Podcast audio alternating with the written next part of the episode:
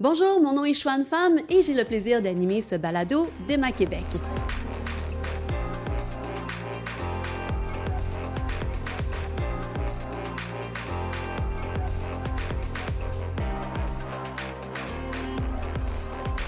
Au Québec, chaque année, il y a des milliers de mères qui se mobilisent pour créer une véritable chaîne de solidarité. Donc, en donnant leur surplus de lait maternel, ça permet d'aider de grands prématurés. Un sujet, je vous dirais, totalement attachant. Et pour en parler, j'ai deux invités à mes côtés. Tout d'abord, Stéphanie Bergeron, qui est donneuse de lait. Bonjour, euh, Stéphanie. Bonjour. Et également Marie-Claude Chouinard, chef du laboratoire de cellules souches et de lait maternel à Emma Québec. Bonjour. Bonjour.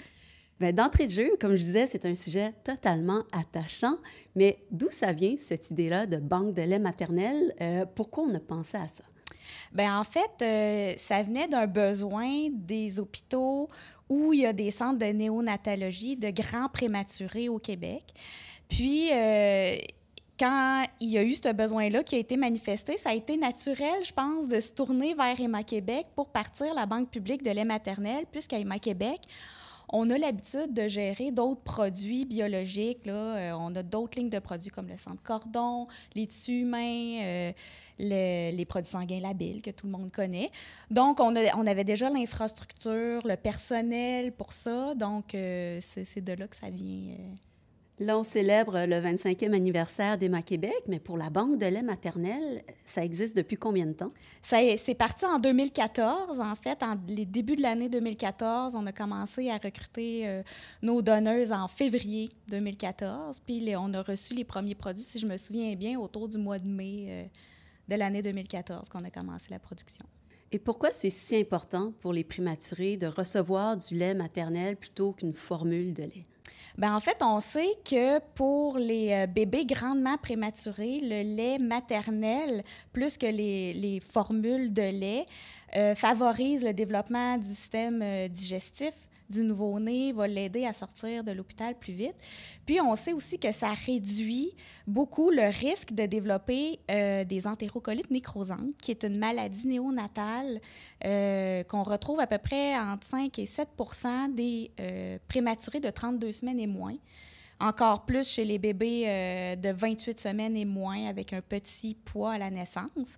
Puis on sait que le lait maternel qui provient de, de mères euh, humaines, là, euh, ça réduit de presque de moitié là, le risque de développer cette maladie-là.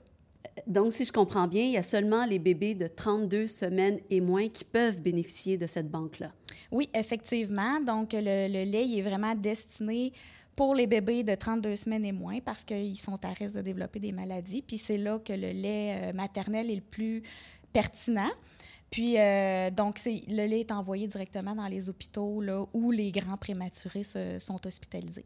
Et il y a beaucoup de bébés qui ont recours à votre banque? Euh, environ, euh, à- environ 1000 bébés par année qui bénéficient de la banque de lait maternelle. Donc, c'est entre 3 et 4 000 litres de lait qui est euh, distribué là, à chaque année. À chaque année. Wow, c'est fascinant. Euh, Stéphanie, bon, d'entrée de jeu, je, vous- je vous ai présenté comme une donneuse de lait, mais d'abord, vous en avez bénéficié. Peut-être juste nous expliquer un peu le début de ce parcours-là. Oui, bien, en fait, j'en ai bénéficié effecti- effectivement pour mes jumeaux. Euh, en août 2019, j'ai accouché de jumeaux, deux petits garçons de 20 semaines, 27 semaines, pardon, 6 jours de grossesse. Donc, on rentrait là, dans, la, dans, dans la catégorie des bébés prématurés de moins de 32 semaines. Puis, euh, en fait, dès leur naissance dans la salle d'accouchement, c'est là qu'on m'a parlé de la banque de lait humain.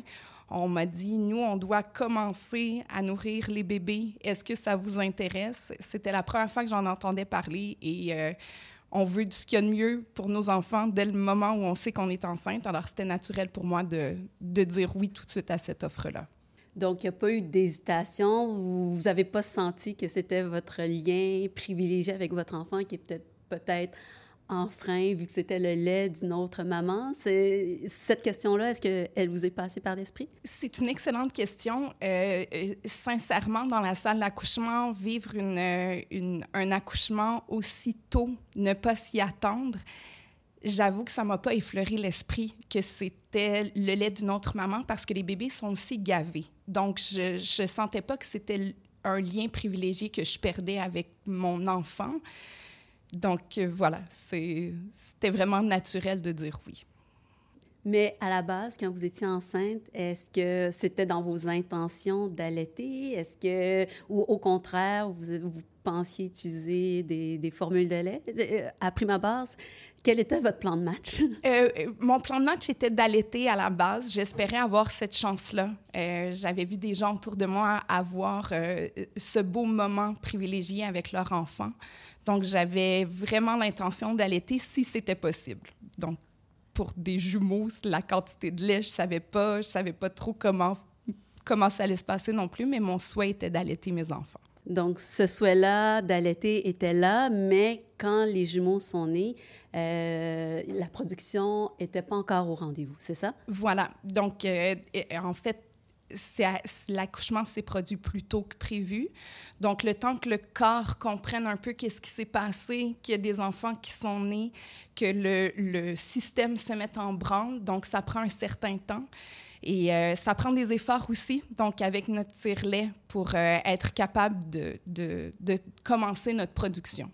Et c'est fréquent, hein? je veux dire, c'est pas propre à c'est pas propre à Stéphanie. Quand les bébés naissent prématurément, la montée de lait elle n'est pas naturellement là. Effectivement, il y a environ euh, une femme sur trois qui a, a, de la misère à allaiter là, quand elle, accouche prématurément. Surtout à 32 semaines et moins, là, effectivement. Parce que, le, le, processus d'allaitement, c'est un processus qui se prépare tout au long de la grossesse. Une grossesse qui, normalement, dure 40 semaines. Donc, c'est vraiment au bout de la 40e semaine que le corps est prêt à pouvoir euh, produire suffisamment de lait pour nourrir son enfant. Donc, ça se peut quand ça arrive avant, le, tout le, le, le mélange d'hormones euh, qui, qui, normalement a lieu là, au moment d'une naissance euh, à terme n'a pas eu lieu encore. Donc, voilà, c'est plus difficile des fois. Donc, Stéphanie, ça a pris combien de temps avant que vous ayez une production suffisante pour reprendre en quelque sorte le contrôle de l'allaitement? J'ai été vraiment dans les chanceuses. Ça a pris quatre jours. Donc, j'ai bénéficié de la banque de lait maternel pendant quatre jours. Puis ensuite, ma production s'est mise à être quand même assez volumineuse pour être capable de combler les besoins des deux garçons. Et donc, quand vous avez quitté l'hôpital, euh, vos jumeaux et vous, tout allait bien? Oui, tout allait bien. Euh, J'étais capable d'allaiter les jumeaux. Donc, ça, c'était un, un, gros plus pour moi. Ils étaient, euh, ils étaient en bonne santé. On n'avait pas de séquelles de notre prématurité, mis à part quelques petits, quelques petits soucis de haute tension, mais rien, rien, rien d'alarmant. Donc, j'imagine par la suite, ça a été naturel pour vous de passer de receveuse à donneuse, c'est ça? Oui, bien, en fait, dès que j'ai vu que ma production comblait les besoins des garçons, ça a été, euh, ça a été quand même une volonté assez forte de vouloir donner au suivant. Euh, je côtoyais des mamans euh, à l'hôpital aussi qui avaient vécu un peu une naissance prématurée qui ne s'attendaient pas à ça, mais qui n'avaient pas la même chance que moi de pouvoir avoir une bonne production. Puis j'avais envie d'aider ces mamans-là que je côtoyais également. Euh, donc, c'était, un geste que j'avais envie de poser pour elle aussi. Marie-Claude, l'histoire de, de, Stéphanie, elle est fascinante, mais si on regarde le réseau des donneuses, est-ce que ça se limite entre des mamans qui s'entraident ou ça dépasse cette frontière-là. Oui, on en a quelques-unes des donneuses euh, impressionnantes comme Stéphanie parce que pour nous, ça nous impressionne surtout de savoir qu'elle a des jumeaux à la maison, qu'en plus, elle prend son temps pour faire des, bouteilles de lait pour la Banque publique d'Emma Québec. Mais il euh, y, y, a toutes sortes de donneuses. Il euh, y en a qui en ont entendu parler par leurs voisines. Il y en a qui, qui, ont vu notre porte-parole à Salut Bonjour puis qui, qui ont décidé de s'inscrire parce qu'ils savent qu'ils ont une surproduction de lait. Donc, euh, la, ben, en fait, toutes nos donneuses habitent dans la grande région métropolitaine de Montréal ou de Québec, ou bien autour euh, d'un point de dépôt Place Ma Vie, un centre fixe d'Emma Québec euh, Place Ma Vie. Donc, il y en a à Trois-Rivières, Saguenay-Lac-Saint-Jean, Gatineau et Sherbrooke. Donc, les fameuses bouteilles de lait dont vous parlez, elles se font quoi à la maison? Oui, exactement. C'est les, les, les, donneuses, on leur fournit une caisse de bouteilles stériles Puis, euh, c'est des bouteilles qui sont compatibles avec la majorité des tire-laits euh, commerciaux. Puis, euh, les donneuses font le prélèvement directement à la maison, le congèlent dans leur congélateur à côté de, leur dinde de Noël. Puis, quand le congélateur est plein ou quand ça fait un certain temps qu'ils en ont cumulé, on, on, va soit les récupérer à leur domicile, si elles habitent à Montréal ou à Québec, ou bien vont les déposer dans un point de dépôt Place Ma Vie en région ou vous tassez la dinde du congélateur. Exactement. Exactement. Mais donc, vous avez un lien privilégié avec votre tirelet. Je veux dire, c'est devenu votre meilleur ami. Euh, oui, oui. Moi, c'est une relation d'amour avec mon tirelet. Euh, c'était, euh, c'était mon objectif de la journée. On se fixe tous un objectif en tant que maman. On n'a pas beaucoup de temps à nous. Moi, c'était mon 15 minutes de tirelet pour faire mon don. Donc, c'était vraiment mon objectif de la journée. Donc, si vous fournissez les bouteilles euh, stérilisées, le tire-lait, lui, c'est le vôtre ou d'où qui vient le tire-lait? Est-ce qu'il faut faire, il faut travailler avec un tire-lait spécifique ou? Non, moi, j'avais le mien à la maison. Donc, euh, chaque donneuse a son tire-lait. Euh, moi, il n'était pas, n'était pas compatible avec les bouteilles, mais ça change rien. Là, ça n'empêche pas de, faire des dons quand même. C'est assez facile comme processus. Là, ça prend pas beaucoup de temps. On sait que la production de lait peut varier d'une maman à l'autre, dépendamment de notre condition de santé, de notre fatigue, de notre état mental. Vous, vous dites c'était un 15 minutes par jour, pas plus? Pour faire mon don de lait. Donc, c'est sûr que ça prend plus de temps avec les garçons à la maison. Mais pour faire le don de lait, c'était une quinzaine de minutes, parfois 20 minutes. Ça dépend effectivement des mamans puis de notre production de lait. Mais il n'y a pas un don minimum, il n'y a pas un don maximum ou minimal à faire par jour. C'est vraiment au choix de la personne. Euh, il y a une quantité minimale à mettre dans la bouteille parce que sinon, ça décongèle trop vite dans le transport. Mais sinon, on n'est pas obligé de donner à tous les jours. On, le fait selon vraiment le temps dont on dispose et, notre bon vouloir. Donc, c'est des bouteilles de quoi, 100 millilitres? 100 millilitres, effectivement. OK. Puis comme Stéphanie, euh, on entend ça souvent, les, nos donneuses qui nous disent « Ah, moi, j'ai créé un faux boire dans ma journée. » Donc, euh, en deux allaitements, ils vont créer un, ils vont se tirer du lait pour créer un faux boire pour donner à la banque de lait maternel. Mais chaque donneuse a sa technique aussi. Là, il y en a qui vont allaiter leur enfant, puis une fois qu'il est, est, plein, ben ils vont tirer le reste ou ils vont donner un sein à leur enfant, tirer l'autre sein à la banque de lait. Donc, euh, c'est ça. c'est très variable d'une donneuse à l'autre simuler un faux boire, ça peut jouer des tours aussi. ça peut jouer des tours. Effectivement, avec les jumeaux, je simulais un faux boire dans ma journée. J'ai eu la chance de faire un autre don puisqu'on a eu une petite fille euh, il y a un an. Euh, donc, j'ai eu la chance de donner encore à, ce moment-là. Et c'est effectivement ça que je faisais. J'allaitais euh, ma puce d'un sein et je donnais l'autre sein à Emma Québec. Donc, il y a il y a effectivement différentes techniques. Donc, une fois avoir tassé la dinde dans le congélateur, congelé nos petits pots, par la suite, de votre côté, à Emma Québec, comment on s'assure que ce lait-là est de bonne qualité, n'est pas contaminé? Est-ce qu'il y a un processus? Oui, c'est une bonne question. En fait, euh, évidemment, avant de devenir donneuse de lait maternel, il y a un processus de qualification de donneuse, euh, même semblable au processus de don euh, de cellules souches ou de produits sanguins labiles. ils vont passer un questionnaire médical assez exhaustif sur les habitudes de vie.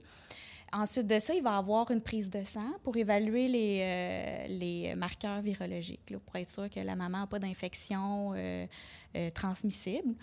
Ensuite de ça, on va leur demander évidemment de respecter des mesures d'hygiène assez strictes à la maison, là, de stériliser hein, le tire-lait. Stéphanie Harry, c'est sûr qu'elle s'en souvient. on demande de stériliser le tire-lait avant chaque don d'Emma Québec, euh, de, des une technique de nettoyage, les mains, les seins, euh, euh, plein, plein de mesures d'hygiène qu'on enseigne aux donneuses avant qu'elles débutent les dons.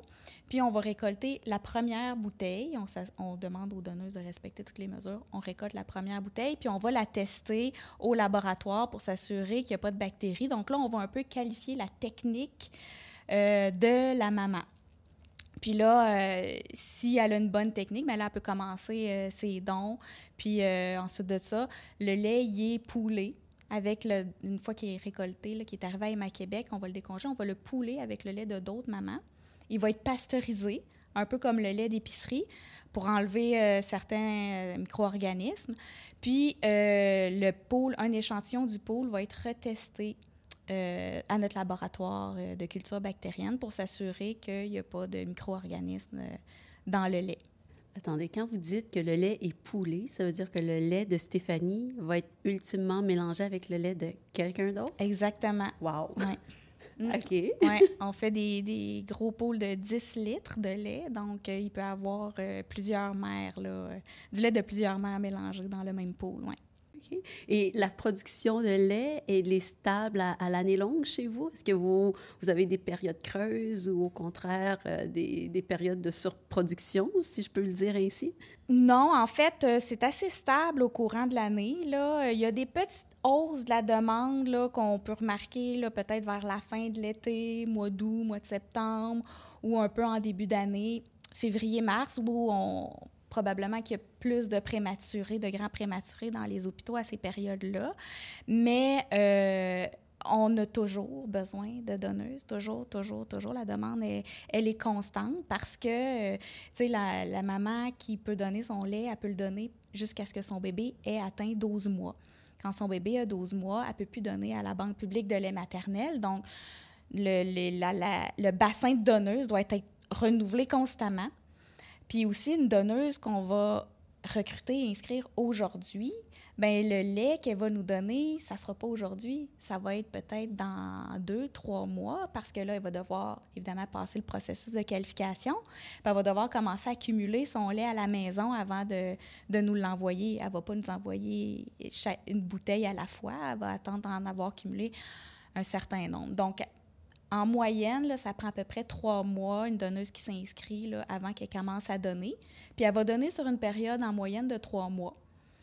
Donc, euh, c'est pour ça qu'on a tout le temps, tout le temps besoin de nouvelles donneuses, une centaine de donneuses au moins par mois, là, de nouvelles donneuses. On sait qu'il y a des mamans qui allaitent jusqu'à l'âge de deux ans, même trois ans. C'est pas si inhabituel. Mais là, ce que je comprends, c'est qu'une fois que l'enfant a atteint l'âge de 12 mois, la maman ne peut plus donner. Est-ce qu'il y a une raison scientifique derrière ce critère-là? Mm.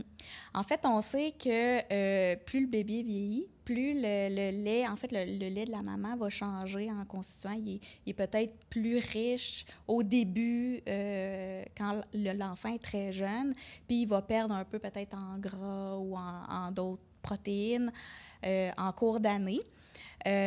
Notre limite de 12 mois est principalement basée parce que quand on est parti, quand on a commencé la banque de lait maternel, on s'est inspiré de la norme HM-BANA, qui est une norme euh, américaine là, sur la gestion des, des euh, banques de lait publiques.